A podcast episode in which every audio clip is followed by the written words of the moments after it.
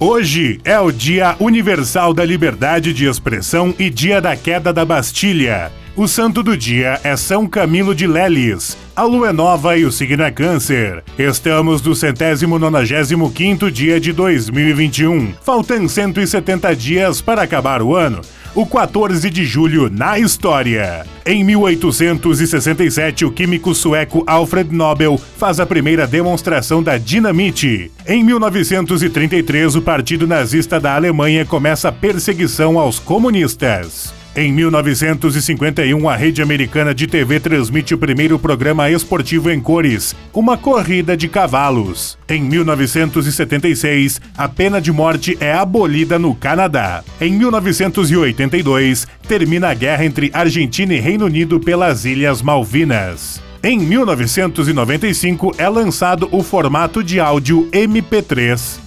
Em 1998 morre Richard McDonald, empresário norte-americano que criou a rede de restaurantes McDonald's, a maior do mundo. Em 2010 entra em vigor a lei que criou o divórcio direto no Brasil.